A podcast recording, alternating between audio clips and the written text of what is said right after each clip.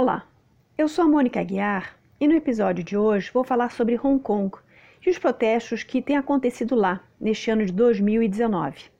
Para tanto, e como faço sempre, vou voltar no tempo para explicar as origens de Hong Kong, sua relação com o Reino Unido do passado e sua relação com a República Popular da China hoje em dia.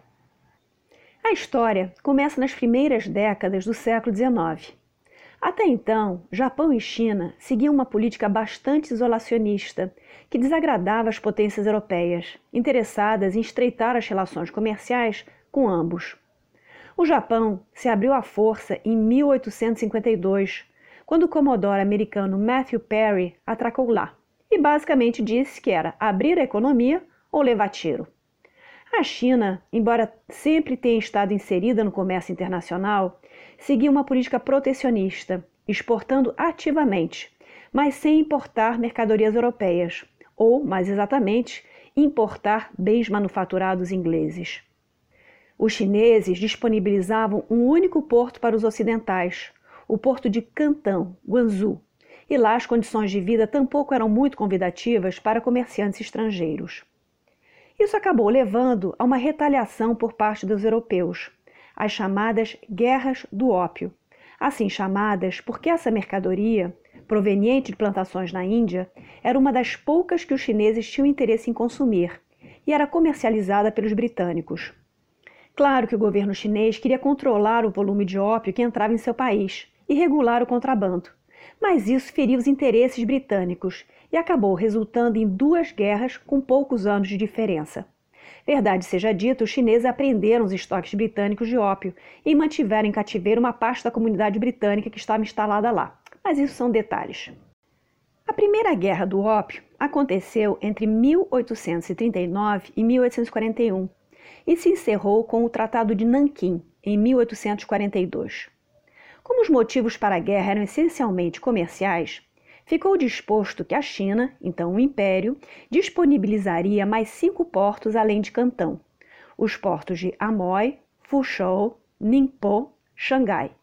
O último porto seria construído numa ilhazinha cheia de pedra, onde já existia uma base naval inglesa desde 1839 e que seria cedida aos britânicos, a ilha de Hong Kong.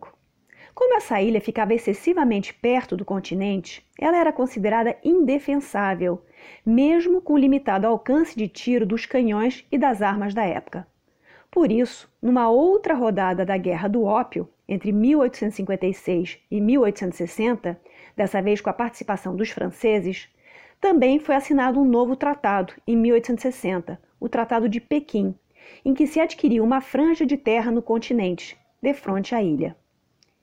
Em 1898, os britânicos aumentaram ainda mais sua penetração no continente, avançando para dentro cerca de 30 quilômetros. E esses novos territórios, como eles passaram a ser conhecidos, foram arrendados, junto com os anteriores, por 99 anos, ou seja, até 1997. Então, a ocupação britânica em Hong Kong e arredores foi de 1841 a 1997, ou seja, começou com a Rainha Vitória e foi até a Rainha Elizabeth II e Tony Blair. É preciso lembrar que, para os chineses, todos esses tratados, que eles foram obrigados a assinar com potências estrangeiras na virada do século XIX para o século XX, são conhecidos como os tratados desiguais, em função das circunstâncias em que eles aconteceram, com a dinastia Qing já em declínio. Isto posto, Hong Kong se converteu em o porto mais importante na Ásia. Isso se deveu graças ao Estado de Direito, que levou à manutenção da paz e da ordem, e também à ausência de tarifas alfandegárias, a não ser uma tarifa para tabaco e bebidas alcoólicas, e mesmo assim pequenas. O governo era exercido por um governador britânico, representando a coroa, ladeado de um conselho executivo e um conselho legislativo. Claro que a presença, a participação chinesa nesses dois conselhos era restrita ao mínimo, menos de 20% dos membros. A gestão de Hong Kong nunca foi muito tranquila. Até o século XX, as duas comunidades, a de estrangeiro e a local, não interagiam muito. Mesmo no século XX, durante as décadas de 20 e 30, os britânicos sofreram com a rejeição à sua presença e o forte nacionalismo do pessoal local. Aqui é importante ressaltar que estamos falando de um sentimento regional forte, de ter orgulho de ser cantonês, pois Hong Kong está situado na província de Cantão ou Guangdong. A primeira vez que se levantou a questão de devolver os territórios arrendados aos chineses pelos britânicos, franceses e japoneses surgiu na Conferência de Washington de 1921-1922. Mas nenhuma dessas nações expressou muita vontade de concretizar a devolução. Foi só depois da Segunda Guerra Mundial e com a derrota dos japoneses que os chineses recuperaram o território de Kwantung e que os franceses desistiram de continuar arrendando o território de Quangshouan. Já os britânicos permaneceram arrendando Hong Kong porque, segundo eles, o porto era de interesse de todos. E, bem ou mal, os chineses concordaram também, porque precisavam do dinheiro. Lembrando que essa devolução aconteceu ainda com a China nacionalista, aliada dos aliados na Segunda Guerra Mundial e não com a República Popular da China, que só veio a nascer com a Revolução de Outubro de 1949. Durante a Segunda Guerra Mundial, Hong Kong foi ocupada pelos japoneses durante quase quatro anos, entre dezembro de 1941 até agosto de 1945, quando o Japão foi derrotado. É claro que essa ocupação não deixou saudades entre a população civil de Hong Kong, que sofreu terrivelmente durante esses anos. Após a Segunda Guerra Mundial, Hong Kong voltou aos britânicos. Em 1967, os britânicos se depararam a uma mobilização por parte de alguns setores da população de Hong Kong para sair de seu domínio e voltar a pertencer à China continental. Isso aconteceu durante a Revolução Cultural Chinesa. O movimento foi devidamente reprimido, mas teve o mérito de levar os britânicos a melhorarem alguns aspectos de sua gestão sobre o território, de forma a evitar que esse tipo de problema voltasse a acontecer. Em 1979, durante o governo Thatcher, e em vista do arrendamento estar se aproximando do seu término, os ingleses começaram a pressionar os chineses querendo uma solução para prorrogar o arrendamento por mais tempo. Foi aí que começaram a surgir as negociações que levaram ao conceito de um país, dois sistemas. Porque, de um lado, a China queria recuperar Hong Kong mas também sabia que estava lidando com a galinha dos ovos de ouro e era preciso respeitar seu modelo econômico. O que ficou combinado na Declaração Conjunta de Reino Unido e China de 1984 foi que Hong Kong manteria um alto grau de autonomia, manteria seu sistema legal e suas cortes durante um período de 50 anos depois da transferência, ou seja, até 2047. Hong Kong mantém sua própria moeda, o Hong Kong Dollar, o inglês e o cantonês são os idiomas oficiais e é membro avulso de entidades internacionais, como o Banco Mundial, FMI, etc. Ou seja, foi concedido a Hong Kong o status de região administrativa especial, assim como a Macau, a antiga colônia portuguesa. Cuidado para não confundir região administrativa especial com zona econômica especial. Não são a mesma coisa, pois nesse caso não existe autonomia política. Em 1997, o último governador britânico, Christopher Patten, foi embora e foi substituído por um chinês de Hong Kong, Tung She-hua. Os governadores de Hong Kong nunca foram eleitos, e sim nomeados pelo primeiro-ministro britânico do momento. Depois da devolução à China, os três chefes do executivo seguintes passaram a ser cidadãos de Hong Kong, escolhidos por um colégio eleitoral composto por 1.200 membros.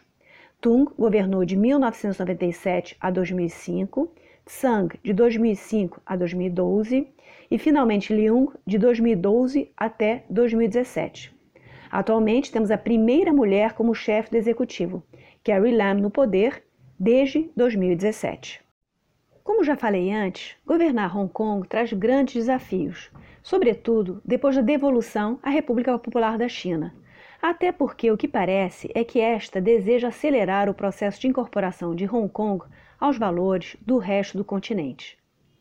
Em 2003, por exemplo, durante o mandato de Tung, uma tentativa de criar uma lei de segurança que penalizava qualquer tipo de ação contra o governo da República Popular da China, como sendo um ato de subversão, traição, sedição ou secessão, acabou levando milhares de pessoas a protestar nas ruas. Esse artigo 23 acabou sendo recolhido. Em 2010, também rolou um papo de mudar o currículo escolar da garotada para incluir uma educação nacional, mais patriótica e identificada com os valores do Partido Comunista Chinês e o resto da China continental. Também foi uma grita generalizada. Em 2014, ocorreu o um movimento mais conhecido, o movimento dos guarda-chuvas, que alguns chamam de Primavera Asiática. Neste caso, os cidadãos de Hong Kong queriam sufrágio universal para escolher o chefe do executivo nas eleições de 2017. O governo só aceitava o sufrágio direto se fosse com uma lista de dois ou três candidatos pré-aprovados por Pequim. As pessoas foram às ruas protestar e se protegiam dos gases lacrimogêneos com seus guarda-chuvas, daí o nome do movimento. Acabou que não deu em nada e o sistema anterior de colégio eleitoral, com maioria de membros pró-Pequim, continuou vigorando. Em 2019, o que provocou novos protestos foi a lei de extradição proposta pelo governo de Carrie Lam. Essa proposta de lei surgiu por causa de um assassinato cometido em 2018 por um cidadão de Hong Kong que matou sua namorada em Taiwan e depois voltou para a cidade. Como não existe acordo formal de extradição entre Hong Kong e Taiwan, nem entre Hong Kong e República Popular da China, a ideia era preencher esse vazio. A questão é que esse projeto de lei coloca em risco todos os residentes de Hong Kong, inclusive os estrangeiros. Por um sim ou por um não, para retalhar a concorrência ou qualquer outra coisa, corre-se o risco de desagradar Pequim e se ver extraditado para o continente. Como dizem os especialistas, a única certeza que se tem frente a um tribunal chinês é a da condenação. Na verdade, esse movimento atual, que não dá mostras de sossegar, é a gota de água que fez transbordar o vaso. Hong Kong tem passado nesses últimos anos por um processo contínuo de perda de autonomia, com algumas coisas bastante significativas, como a diminuição da liberdade de imprensa, recusa de renovação de visto a jornalistas estrangeiros, avanço do idioma mandarim sobre o cantonês, entre outras coisas. E o que o pessoal brinca em vez de um país, dois sistemas, está se tornando um país e um sistema e meio. Taiwan, por exemplo, se arrepia todo quando vê o que está acontecendo em Hong Kong, porque a República Popular da China deseja a reincorporação dessa ilha seguindo esse mesmo modelo de um país, dois sistemas. O fato é que, desde 1989 e os episódios da Praça Tiananmen, o governo chinês não enfrentava tamanha resistência política. Enquanto isso, ganha Singapura. Embora os dois tigres asiáticos tenham economias de tamanho quase semelhante, Singapura tem crescido mais nesses últimos anos do que Hong Kong, e muitos negócios estão migrando para lá em virtude dos acontecimentos. É isso aí. Espero que tenham gostado do episódio e até a próxima.